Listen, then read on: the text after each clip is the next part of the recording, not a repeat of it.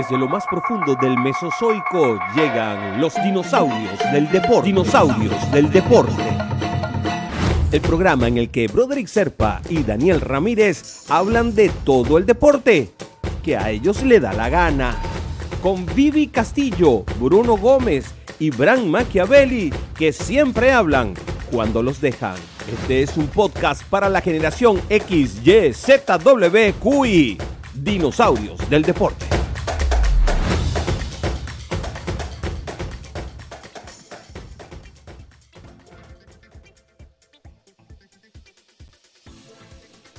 ¿Qué tal mi gente? Bienvenidos a Dinosaurios del Deporte. Esta es nuestra primera emisión. Un poquito traumática como todos los principios. Un servidor de Serpa, Daniel Ramírez, que está, no sé a qué mano está, creo que es a mi derecha. Eh, para darles la bienvenida a todos a este primer podcast que se escucha por radio, ¿eh, Daniel? Y se ve por televisión, es un podcast raro. Como muy, eso nos define. Si usted no nos ha escuchado antes, un saludo, bienvenido, eso nos define. Raro, es un poco raro, es nuestro estilo. Sí, un poquito más allá de raro que somos nosotros aquí, extraños, pero bueno, aquí estamos. Estamos viendo ya que se están conectando. Un saludo a quienes se conectan. Gracias por estar allí.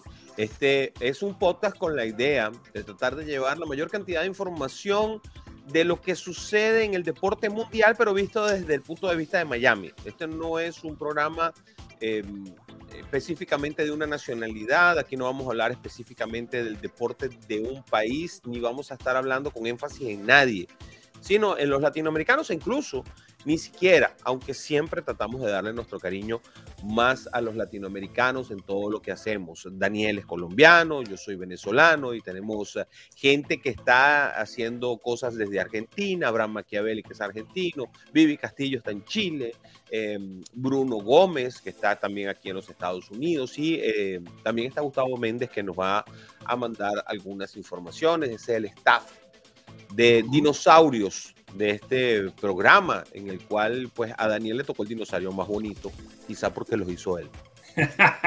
no, pura casualidad de la vida. Ah, fue casualidad, está bien. Eh, es un dinosaurio que sale con una pelota yo, de béisbol. Yo pensaba que ese era el mío y resulta que era el tuyo. Eh, sí, no sé por qué, pero bueno, eh, de, todo Ah, no sabes por qué. ah, qué bueno. pasó. Muy el dinosaurio actuó y es su propio, él decidió.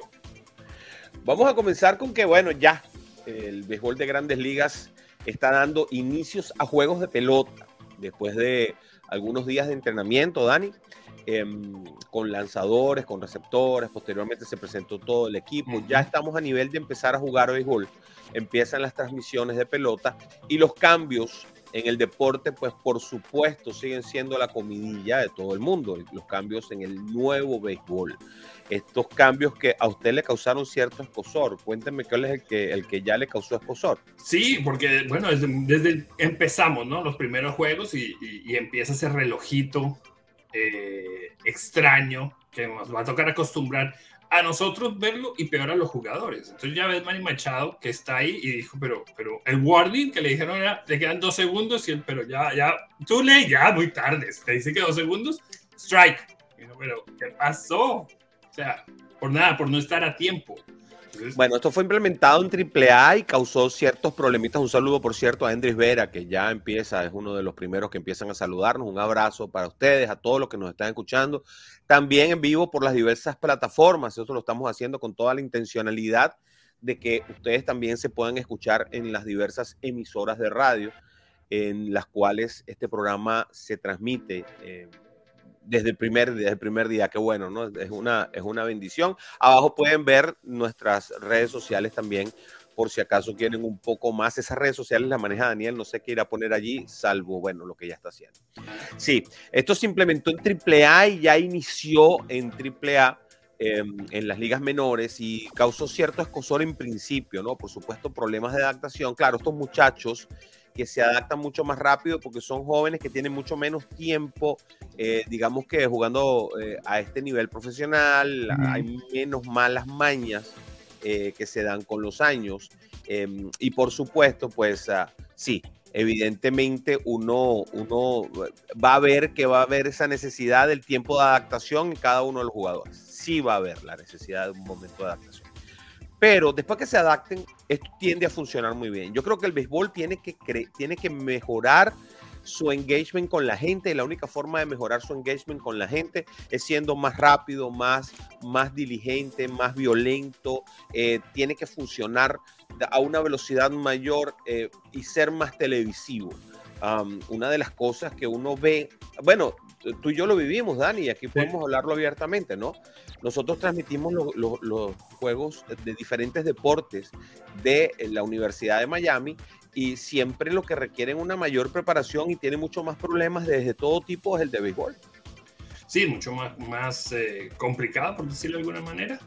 Entonces sí, toma, toma más tiempo y, no se sabe cuánto tiempo va a durar en principio y entonces tú no puedes planificar cuándo vas a regresar en la radio, qué, con qué programa vas a regresar. Todo esto es un problema. Ustedes no lo, no, no lo ven porque dicen, no, es que es el deporte, no, espérate. El deporte lo transmite un canal de televisión que tiene que saber qué va a poner inmediatamente después que regrese y cuánto tiempo va a durar eso que va a poner inmediatamente después que regrese. Claro, la producción como tal alrededor de eso eh, es mucho más complicada eh, y, depende, sí, porque se alarga. Entonces, lo que está tratando béisbol y de hace rato es, eh, bueno, parar de que se vayan los jóvenes, o traer más bien, atraer los jóvenes porque supuestamente no están, no los siguen. El béisbol sobre todo en Estados Unidos, televisión ha bajado durante los años en, la gente que lo sigue. Entonces, eh, y ha aumentado la edad de la gente que lo sigue, pero por supuesto cada vez lo siguen menos jóvenes. Y ahí es donde yo creo que está el problema, ¿no? La son los mismos, ¿no? Los mismos que lo estaban viendo, ya esos son fans. No cautivan los jóvenes. Entonces sube la edad porque nos vamos poniendo más viejos. Somos los mismos de siempre. Hace, hace dos años, Dani, un saludo a Wilmer Aular, que nos saluda desde Valencia, Venezuela. Un abrazo para Wilmer. Este, de, hace un par de años, la edad promedio del fanático que iba al estadio de grandes ligas estaba en 53 años. Hace dos años, no tengo el dato, no tengo la data actual, pero hace dos años. Debe ser 55, porque son dos años más. O sea, es que el béisbol no. A, mí me causaba, o sea, me dio mucha, me dio mucha gracia porque era la edad que yo tenía en ese momento. Entonces, claro, eh, me, dio, me dio mucha gracia y, y, hacía que te llamara la atención ver que la edad era tan alta, es exageradamente alta la edad para un deporte. Y, y, y, no tiene ni siquiera que ver con la capacidad adquisitiva, no tiene que ver con que los precios sean altos de las entradas, no, porque en todos los deportes aquí en los Estados Unidos hay entradas altas y entradas más bajas. Y en el béisbol, bueno, son mucho más juegos y hay más entradas eh, que puedes conseguir. Y por ejemplo, en el estadio de los Marlins, la parte de arriba, el último piso, es muy económica. Y déjame decirles que yo he visto partidos desde allí. Es más, yo vi partido, yo vi un partido en el peor asiento del estadio, lo que se supone que es el peor asiento del estadio, lo hice como prueba para un programa que estaba haciendo de televisión y lo hice como prueba. Me senté allá arriba en el, en el left field en el último asiento del último piso. Por cierto, me dio hasta vértigo porque uno queda como que al lado de, un no, y queda al lado un hueco. Entonces, pero ese estadio está tan bien iluminado, está magistralmente iluminado, que el partido se ve fantástico desde allí. Además de que tienes la pantalla casi pegada a la cara y puedes ver una cantidad de detalles en las repeticiones que incluso los que están más cerca en el terreno no pueden ver porque no están ahí. Sí, el ángulo no les da. Entonces, en estadios modernos como el de los Marlins, puede claro. hacer eso. En Estados Unidos la mayoría de estadios se han ido remodelando y los viejos los se han ido arreglando. Sí, bueno, incluso, incluso hay estadios en donde tú puedes comprar entradas que dicen, bueno, la vista es más o menos, es más o menos visible. Es decir, tienes una, como una columna atravesada en el medio, entonces si tú haces así, ves hacia, visible. hacia tercera y si ves así, ves hacia primera. En Boston hay unas, ¿has visto las fotos? Sí, sí, sí. Y la entrada dice que you can barely watch the game, o sea, más o menos. Sí. Pues. A ver, consumo problema puedes ver. el, mucho. Yo he visto las fotos de la gente, tenemos amigos que están en, en esa área y, postean y nada, es, detrás del, de la columna, literal. Oh. Entonces, esos son estadios viejos que obviamente se pueden tocar en Chicago. Chicago fuimos hace unos años y, no, y lo estaban arreglando ya, ya, está, ya está con partes nuevas y todo eso cuando llegaron los dueños hace unos cuantos años y llegaron al, campeonato. Se pone, se pone complicado, se pone complicado el, asunto. Pero lo puedes. Pero bueno, básicamente eh, es tratar de mejorar la velocidad con la que se juega el juego para que sea mucho más atractivo. Eh, definitivamente el reloj de los lanzadores es algo que es importante. Relojes para los lanzadores que en realidad también son para los bateadores. Todo el mundo tiene que moverse un poquito más rápido. Al béisbol se estaba dando mucha bomba.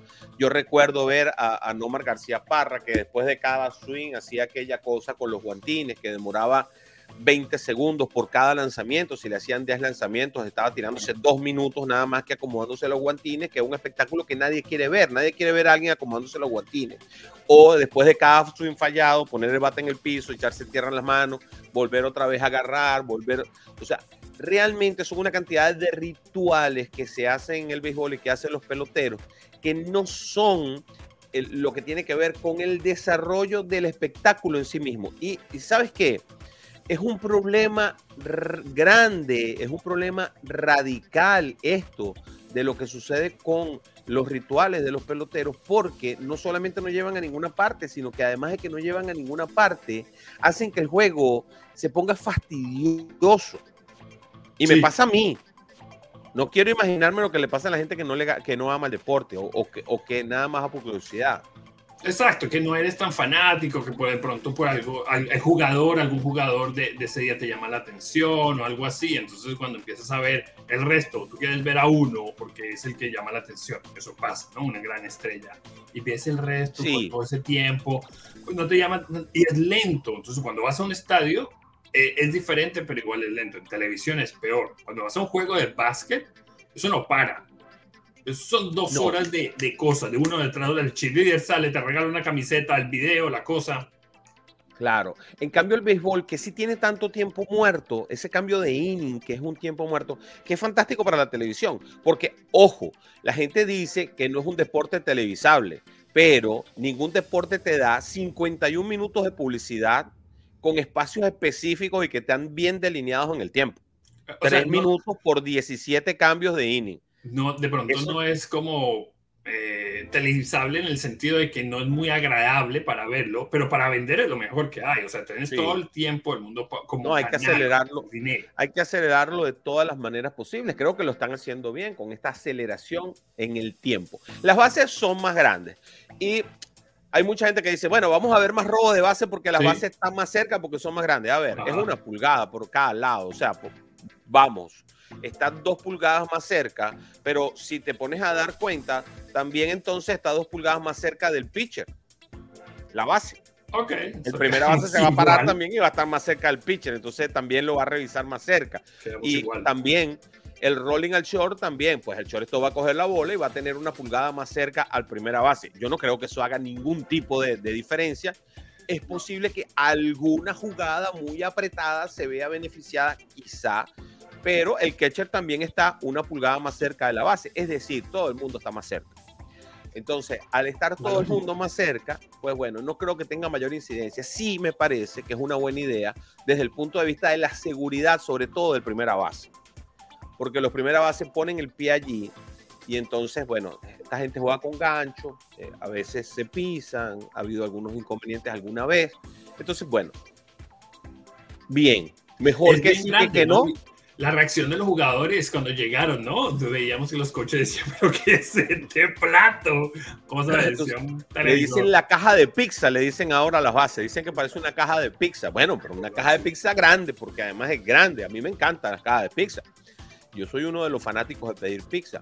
Pero sí, para que más o menos se entienda, sí son más grandes, pero realmente no creo que vayan a tener una incidencia mayor en el resultado del encuentro si a eso se le quiere o en una mayor cantidad de bases robadas. Es posible que en un principio la gente que se está engañando eh, piense que sí. Este, yo voy a, estoy viendo aquí eh, cómo se ve, ¿no? Para más o menos tener una idea, pero básicamente el caso de lo que yo les estoy explicando es que no hay mayores diferencias con respecto a eso. Que ¿Y ese cambio fue más por seguridad entonces? Por supuesto, es, la única, es la única razón que tiene es que haya más seguridad. Es la única razón y esa es la razón valedera por la cual se está haciendo este cambio. ¿Ok? Si usted quiere opinar, si usted quiere conversar con nosotros, estamos en vivo por nuestras redes sociales, estamos en vivo también por el canal de YouTube. Así que ahí pueden hacer todos sus comentarios. Nosotros los vamos a poner en pantalla, lo vamos a contestar cuando sea, cuando sea conveniente. Sé que ya me están escribiendo por Twitter. Por favor, no lo hagan por Twitter, háganlo por aquí, por la misma transmisión. Si son tan amables, este, sería un gusto, pues, por también en vivo leer lo que ustedes están poniendo y, ponerlo por todas partes. Gracias. si no lo están viendo en vivo, eh, también síganos, ¿no? Dino Deporte, déjenos mensajes, el, Twitter de Beisbólogo, el, Instagram de Deporte, aquí por todas partes nos pueden dejar sus mensajes y esta la semana vamos conectando con los Twitter panas, ¿qué le dices? Con los Twitter panas, con todos los Twitter panas se llegó para quedarse, corredor en segunda en ah, el, el ¿cómo se llama? En los extra innings.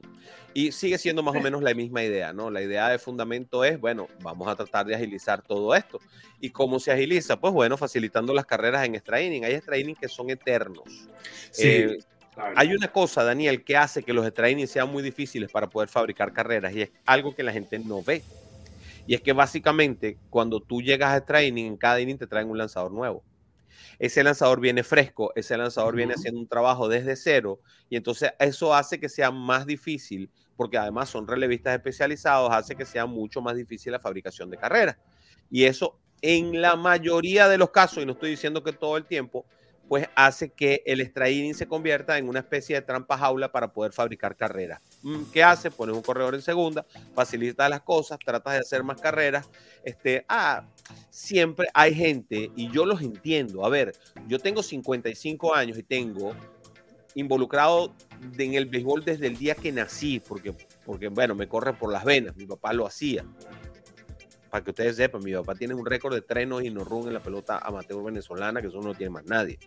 Este, entonces, esa cosa de toda la vida hace que uno entienda a las personas que quieren ver al béisbol como siempre ha sido, pero es que si el béisbol no se actualiza, y el deporte en general, Daniel, porque estamos echándole la culpa al béisbol, no, porque el béisbol, el béisbol se volvió loco, quiere cambiar. A ver, el baloncesto cambia todos los años sus reglas.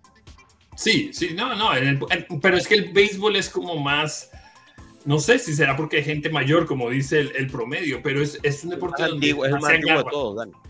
Es más antiguo. Entonces la gente es mucho más, existe más gente que está agarrada a ese recuerdo, el, clásico, ¿no? El del béisbol, el fanático. Para que ustedes entiendan lo, de la antigüedad, para que ustedes lo entiendan, el año pasado el básquetbol cumplió, de la NBA, cumplió 75 años. ¡Wow! Qué número, ¿verdad? Sí. Bueno, cuando el, cuando el basquetbol arrancó su primera temporada, el béisbol estaba cumpliendo 75 años. Imagínate. ¿Ya? ¿Lo tienen? ¿Se dan cuenta? O sea, el béisbol tiene el doble de la edad del baloncesto. Y eso también hace que esté mucho más arraigado, que las reglas, que se piense desde el punto de vista más conservador. Pero el baloncesto cambia todos los años su reglamento. Pero no, no hay un año que no cambie. Eh, sí, correcto. Todo el tiempo hay algo nuevo y diferente, el que cambia la línea, lo que sea. Y el, y el baloncesto se considera como un deporte joven, 75 años, joven. Entonces, el béisbol es el, el, el, deporte antiguo. En esa época no había nada más. Te pregunto, Daniel, ¿el baloncesto es más joven que el fútbol americano? Sí, ¿verdad? Sí. No, no, no, no en el tiempo de creación, sino, sino el En la liga y eso. Sí, sí, sí. ¿Sí? Y, es muy, es muy, eh, a ver, el basquetbol es muy, muy rapero, el basquetbol es muy, está, está unido a una serie de movimientos culturales importantes dentro de los Estados Unidos que también hacen que le den una notoriedad. Incluso eh, grandes marcas eh, se, han se han creado y se han generado, como por ejemplo And One, que es una marca de un rapero que se convierte en una marca deportiva que tuvo cierta relevancia en un momento determinado. Yo no sé si todavía continúa And One, pero yo tengo un par de monos And One. Eh, sí, cayó, cayó, y hay un documental sobre el respecto, creo que en Netflix. Él, bajó mucho lo, lo, popular que era, pero en un momento, en los noventas, era. Y And One se refiere a cuando te hacen la falta, ¿no? Anotas y tienes un punto. Es un punto, el, el, punto, yo le digo el punto extra, cosa que está muy mal dicho en nuestras transmisiones, porque punto extra solamente eh, pertenece al fútbol americano. Pero sí, tú decías que si el fútbol americano es más joven, sí, es más joven que el básquetbol. No sé si, si esa fue la pregunta. Es más joven que el básquetbol desde el punto de vista, no desde el punto de vista de edad en el tiempo de la liga, sino de, de la edad promedio del. del ah, de la edad promedio del que lo ve. Claro. Ah, correcto, no estoy seguro. Yo creo que yo creo que están muy muy cerca los dos, sinceramente. Pero el básquet tiene eh, ha crecido el fútbol americano muchísimo más en los últimos años. El básquet tuvo la explosión en los 90, en los 80s y después Jordan, ¿no? Y ahí se hizo bien popular y, y, llega mucho a los barrios. Es mucho más económico. Entonces eh, juegan mucho más, es más fácil jugar básquet. Porque esa explosión del basquetbol que nosotros le endilgamos solamente a Michael Jordan, Michael Jordan es el cenit de la explosión del basquetbol, es la parte más alta, pero realmente todo comienza con Julius Irving y posteriormente Karim Abdul-Jabbar que empiezan a darle una cierta notariedad y entonces hay un punto, digamos que un primer punto culminante con aquella gran rivalidad entre Magic Johnson y um, Larry Bird. Allí es donde el básquetbol comienza a hacerse, a ir exponencialmente, haciéndose conocido en todas partes. Y bueno, por supuesto, después llega el gran fenómeno mediático llamado Michael Jordan, quizá el mejor jugador de la historia, que además tenía ángel, carisma, una serie de cosas que explotó tremendamente. Bueno, y, lo internacionalizó mucho más. Claro, se convirtió en esa potenciación final, en el punto final. Ya bueno, y ahora vienen los herederos haciendo grandes cantidades de cosas, porque también hay que, hay que darle lo suyo a LeBron James. Tuvo gran notoriedad Kobe Bryant también haciendo una, una, una gran exposición, sobre todo en Europa, porque él provenía de allí. Él era, vivía, vivió en Italia un buen tiempo, hablaba italiano de una buena manera. español y eso. Exacto, hablaba español, entonces claro, Kobe Bryant también hizo que, sobre todo en Europa, pero bueno, después por supuesto vienen las grandes explosiones en Asia y toda esta cosa.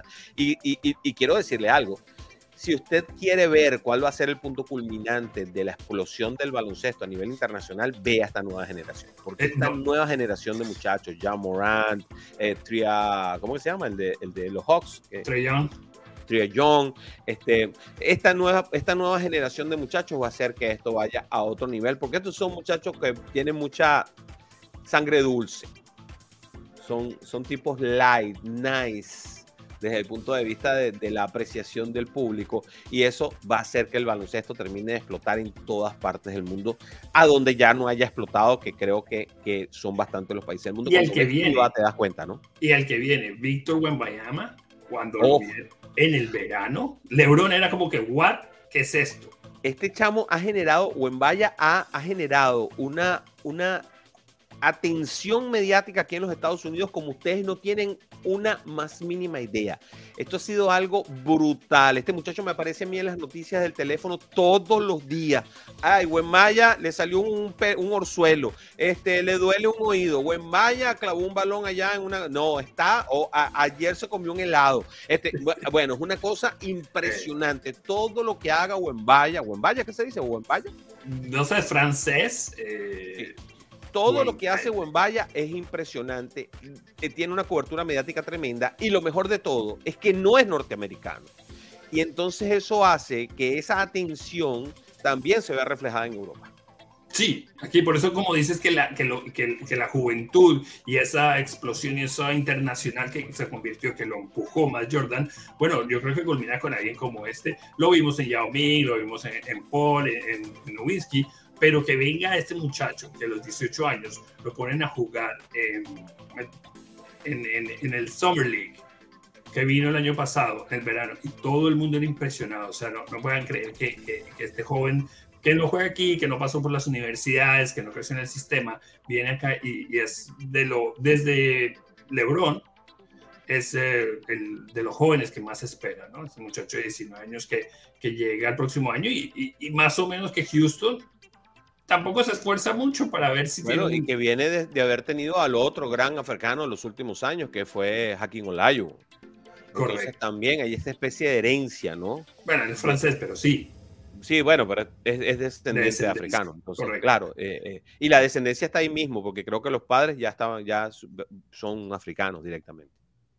Entonces, bueno, mis queridos amigos, vamos a, hablar de lo que está pasando en la actualidad, en este preciso instante, y es que todo el mundo está corriendo. ¿Por qué?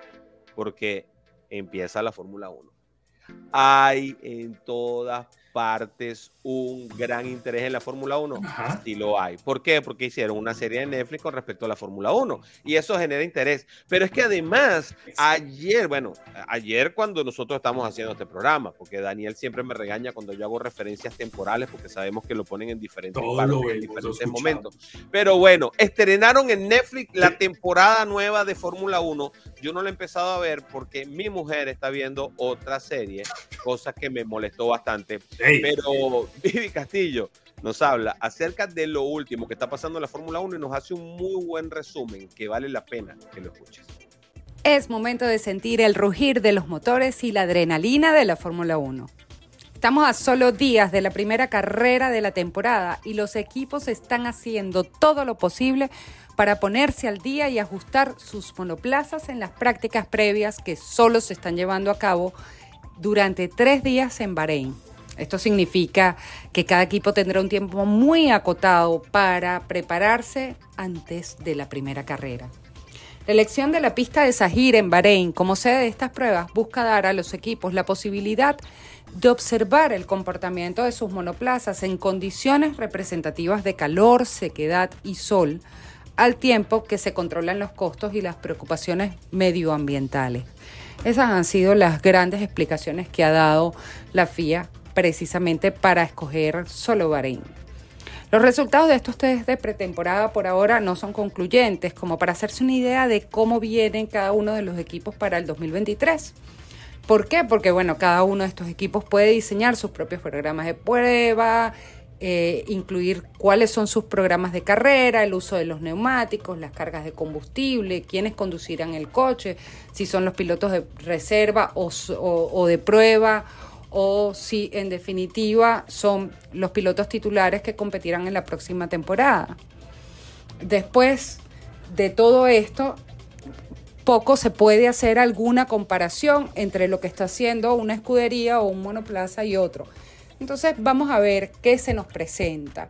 Y justamente en este sentido, y después de haber revisado el reglamento técnico del año anterior, la Fórmula 1 ha sufrido algunas modificaciones en la nueva, de, esta nueva era de efecto suelo. ¿Cuál es la principal? El mayor ajuste es la elevación del piso del coche en 15 milímetros por motivos de seguridad. Esto para abordar el problema del porpoising que fue tan protagonista el año pasado con, por ejemplo, escuderías como Mercedes, Aston Martin, eh, Alfa Tauri, eh, Ferrari, bueno, casi todas las escuderías sufrieron de este porpoising que mermó el rendimiento de muchas de ellas.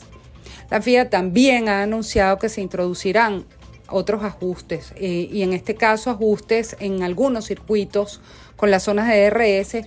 Esto para equilibrar las zonas de, de adelantamientos y hacer la temporada un poco más competitiva. Todavía no se han confirmado exactamente qué modificaciones se van a hacer a cada circuito. Lo que sí se sabe ya eh, de antemano es que Melbourne tendrá una cuarta zona de RS para ayudar a cerrar los coches. Pero luego de este año de transición en este reglamento técnico que cambió de manera radical y que eh, cambió también eh, el predominio de las escuderías, como vimos, cómo se alteró este predominio de las escuderías, Vamos a ver qué ajustes presentan los equipos para ojalá tener una temporada más competitiva. En este sentido, las miradas, por supuesto, siempre están centradas y puestas en el equipo Mercedes y en Lewis Hamilton para ver si las mejoras del W14 pueden devolverlos a la lucha por el campeonato de pilotos y constructores. Otro de los puntos de interés es indudable es Red Bull eh, en cómo será su rendimiento luego de la reducción del 10% en el tiempo de las pruebas aerodinámicas y de esta multa de 7 millones de dólares que impuso la FIA para esta temporada por exceder el límite de costos eh, de la Fórmula 1 en 2021. Aston Martin es otro punto de atención no solo por los avances que parece presentar el coche verde para 2023, sino por la situación de su piloto Lance Stroll, que no está participando en estos tres días de test debido a una lesión en bicicleta, una lesión que sufriera después de un accidente en bicicleta. Se sabe que eh, Stroll sufrió una fractura de muñeca y que ya fue operado en España, pero esto ha hecho que no pueda participar en las pruebas y también que esté en duda para el Gran Premio de Bahrein. Mm, justamente eh, a la falta de Stroll le está sustituyendo el campeón de Fórmula 2, Felipe Drugovich, quien tiene esta inesperada oportunidad de probar el nuevo AM R23 del que tanto se ha hablado, porque pareciera que está bastante bien. Pero recordemos, para darnos una idea de qué nos podemos encontrar esta temporada, qué fue y qué ocurría en el mercado de pilotos que nos dio la parrilla definitiva que va a iniciar la próxima semana, el 5 de marzo. Bueno, las principales novedades que se produjeron en la zona, se produjeron en la zona media, luego de que, por ejemplo, Gasly, Pierre Gasly, abandonara a la familia Red Bull después de seis años compitiendo para ella, abandonara a Alfa Tauri para sumarse al PIN. Escudería además en la que va a ser compañero de Esteban Ocon. Un pase que genera mucho ruido porque Recordarán que Gasly y Ocon no tenían la mejor relación en el pasado y se especula con que podría haber roces entre ellos en esta temporada. Por cierto, la butaca que dejó vacante Gasly en Alfa Tauri se le entregaron a Nick Debris, quien cambió también drásticamente de dirección en su carrera deportiva, esto porque deja de ser piloto de reserva de Mercedes justamente para sumarse a la familia Red Bull. Recordarán, también la salida de Daniel Richardo de McLaren, eh, que más allá de una muerte anunciada por los bajos rendimientos que había tenido el piloto australiano en la escudería naranja, hay que decir que fue rescatado por Red Bull, que lo ficha para ser su piloto de reserva.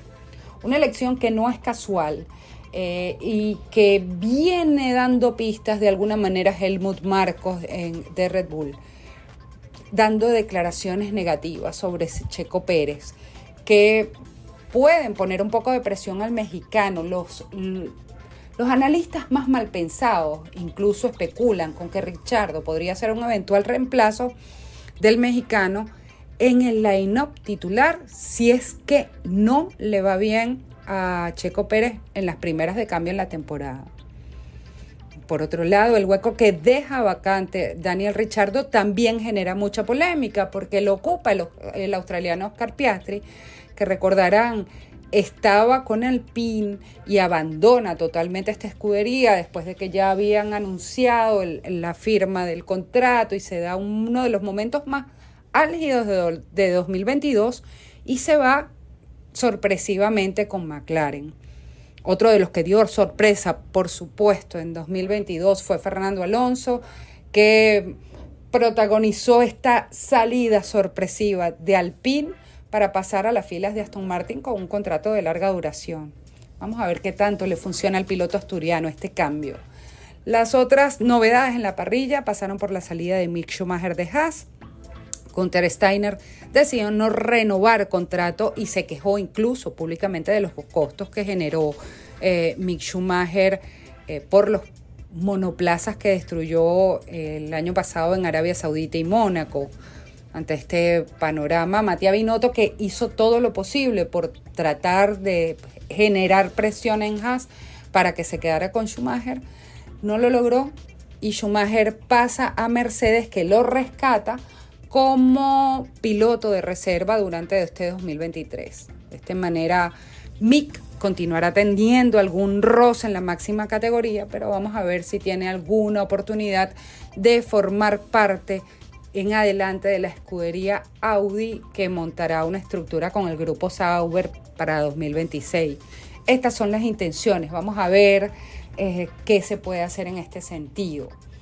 Eh, Haas, por su lado, está buscando experiencia o, buscó experiencia para este, figurar sus dos pilotos y se quedó con Kevin Magnussen, que llegó la temporada pasada y que dio muy buenos resultados, pero ahora se suma también un gran antiguo de la Fórmula 1, Nico Hulkenberg.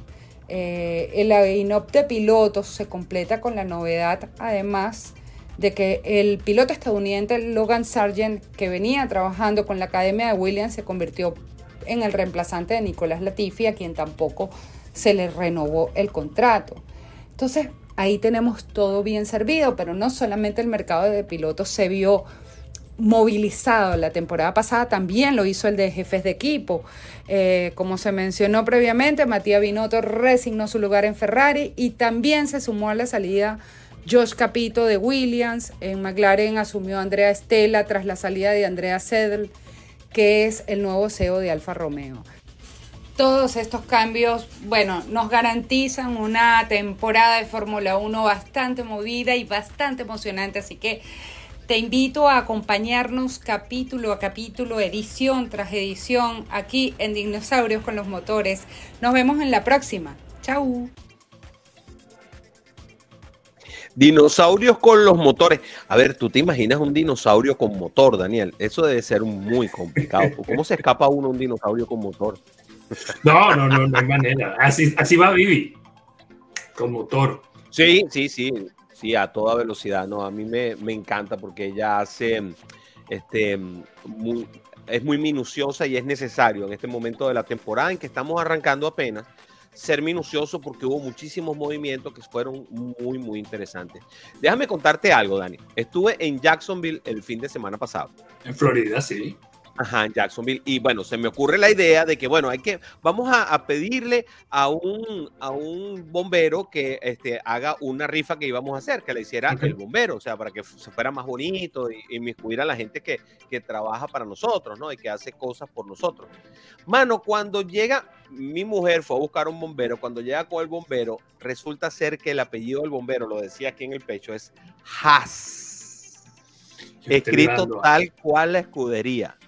Le pregunté que si tenía algo que ver y dijo, si averigua si tengo algo que ver, te lo agradecería porque estoy muy interesado en los millones de esa gente.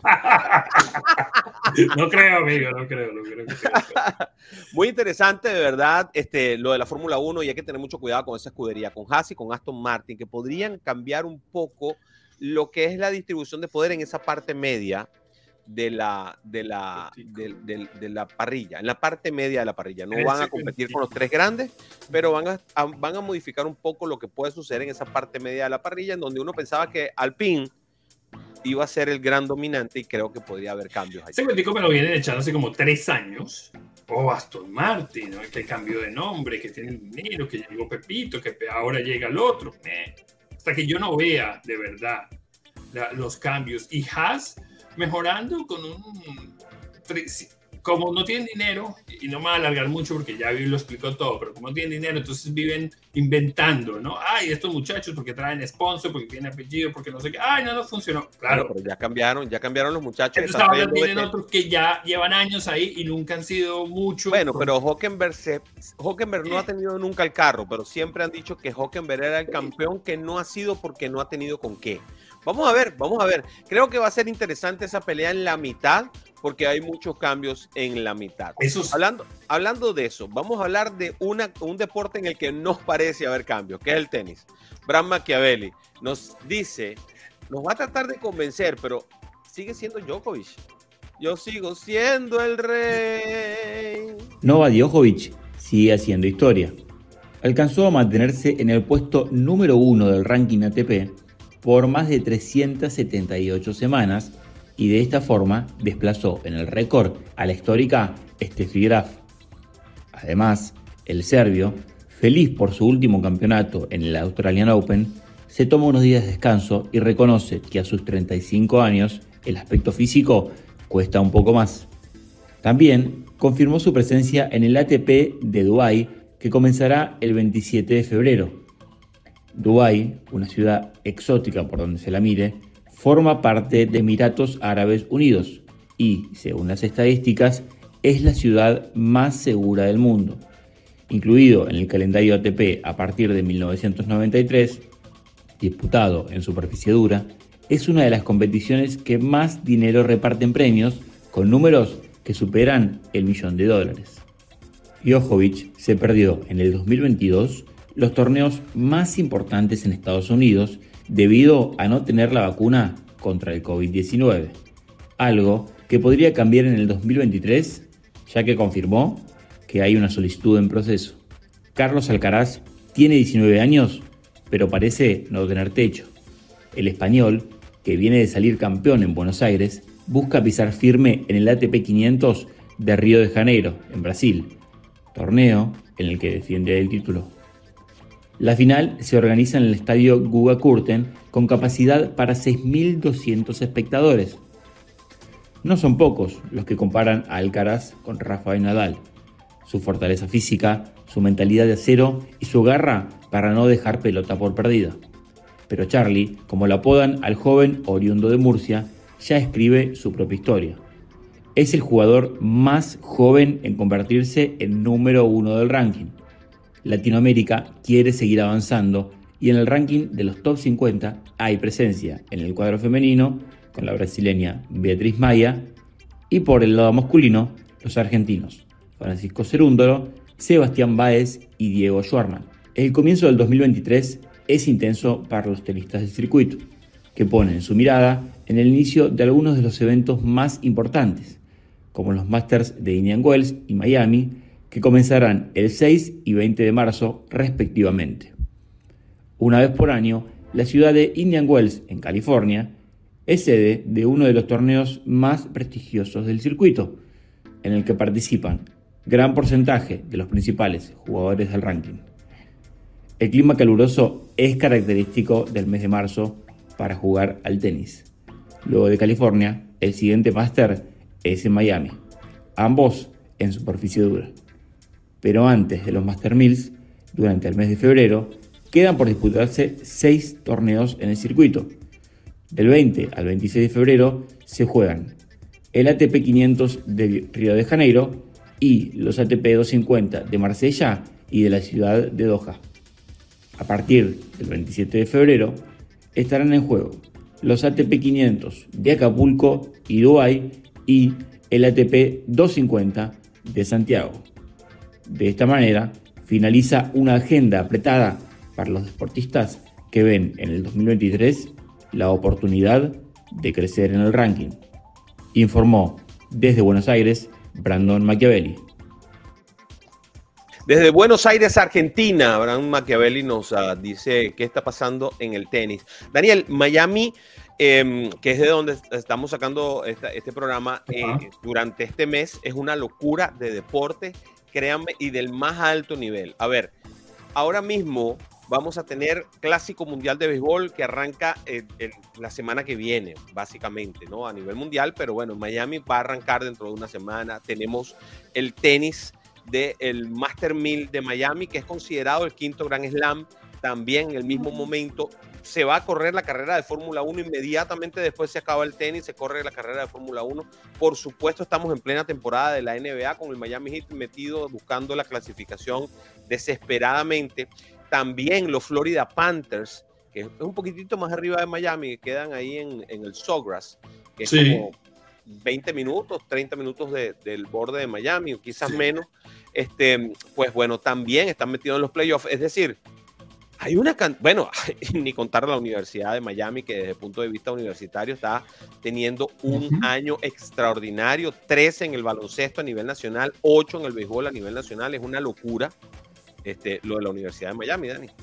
Sí, y el Inter de Miami en el MLS también ya empieza la temporada eso vamos a hablar en un minuto, pero, pero eh, de todos los niveles. Entonces, el sur de la Florida, Miami como tal, pero si tú lo expandes, sur de la Florida, porque te mueves de esa manera. Entonces, vas a Broward y ves partidos de hockey, ves partidos de, de fútbol de MLS.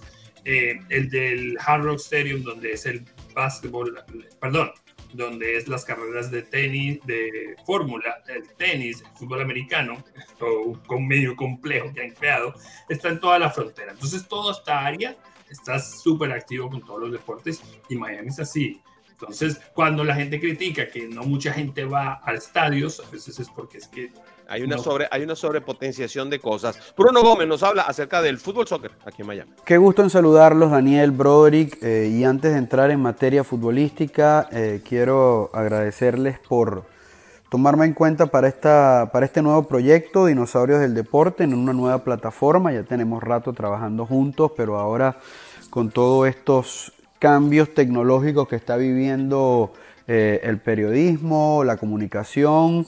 Eh, sin duda que para mí es un avance y creo que, podemos eh, seguir trabajando de la mano para, para hacer que esto crezca poco a poco.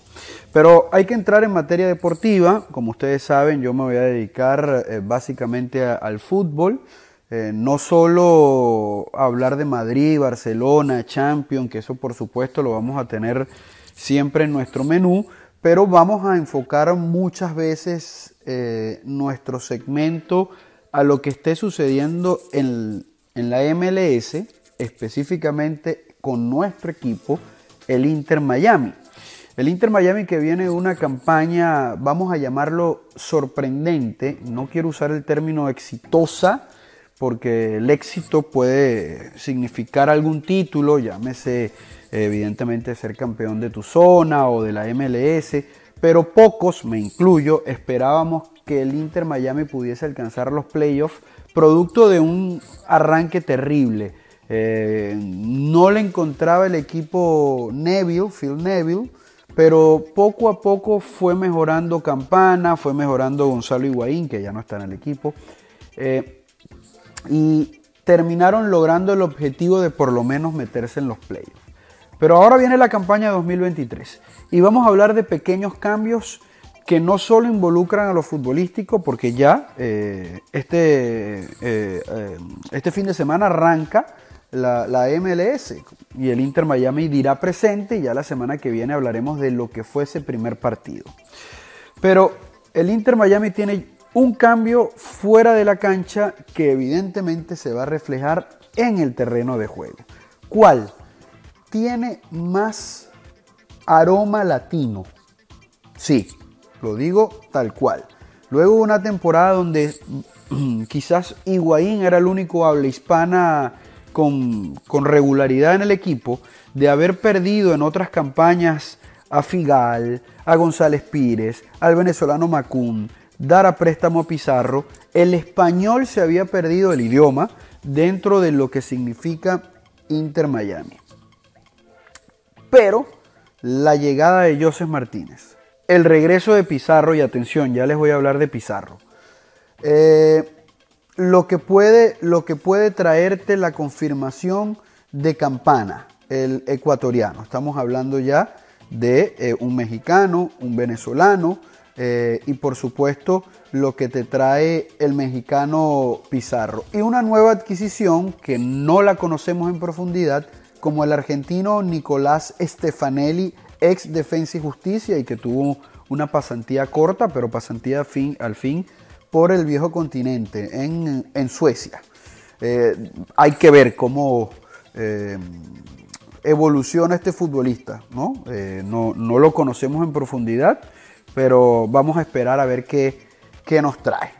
Eh, este detalle del habla hispana, por, usar este término fuera del terreno de juego, puede ayudar mucho a las gradas, a que el ecuatoriano, el venezolano, el argentino, eh, el mexicano de la zona se acerque y darle un em, estilo de juego no tan europeo como lo vimos en la temporada pasada y sí algo distinto eh, como lo puede ejercer un futbolista latinoamericano. Esto solo lo va a, confirmar el tiempo y que Neville, un entrenador muy europeo, y no solo por su nacionalidad, sino por su estilo, trate de involucrar al futbolista latino. Les decía de Pizarro, porque voy a mencionarles, ya les hablé del argentino que poco conocemos. Pizarro no, no estuvo bien en el Inter Miami, lo dan a préstamo a México, no estuvo bien eh, en el fútbol mexicano, pero al parecer regresó con eh, muchas ganas y con un buen estado físico. Esto no quiere decir que futbolísticamente esté listo, toca esperar. Campana ya está probado en la liga, le fue muy bien en eh, la temporada pasada, hay que esperar que las lesiones lo, lo mantengan bien, que esté sano y el otro futbolista es Joseph Martínez. Mm, Martínez ha sido la cara de la liga por un par de temporadas, figura y campeón en el Atlanta, pero las lesiones lo alejaron y otros problemitas con, con entrenadores en el Atlanta United que ojalá no repita acá en Miami. Si Martínez está sano y si Campana está, está en buenas condiciones, ellos dos deberían ser los titulares indiscutibles de este eh, equipo del Inter Miami que ya arranca esta temporada y nosotros en Dinosaurios, Dinosaurios del Deporte vamos a estar haciéndole seguimiento como de costumbre. Así que muy pendiente de nosotros. Repito, gracias Broderick, gracias Daniel por darme la oportunidad de pertenecer a este gran grupo de trabajo. La próxima semana nos reencontraremos con más. Hasta la próxima. Un gran profesional, Bruno Gómez, un hombre de una gran experiencia. Daniel, nos tenemos que ir ya. Quedó tanto, quedó champion, quedó hit. Sí, porque estuvimos, estuvimos hablando mucho en nuestra presentación, pero en un próximo Dinosaurios del Deporte vamos a ir mucho más, así que les deseamos que tengan toda una semana para dar un gran slam. ¡Chao!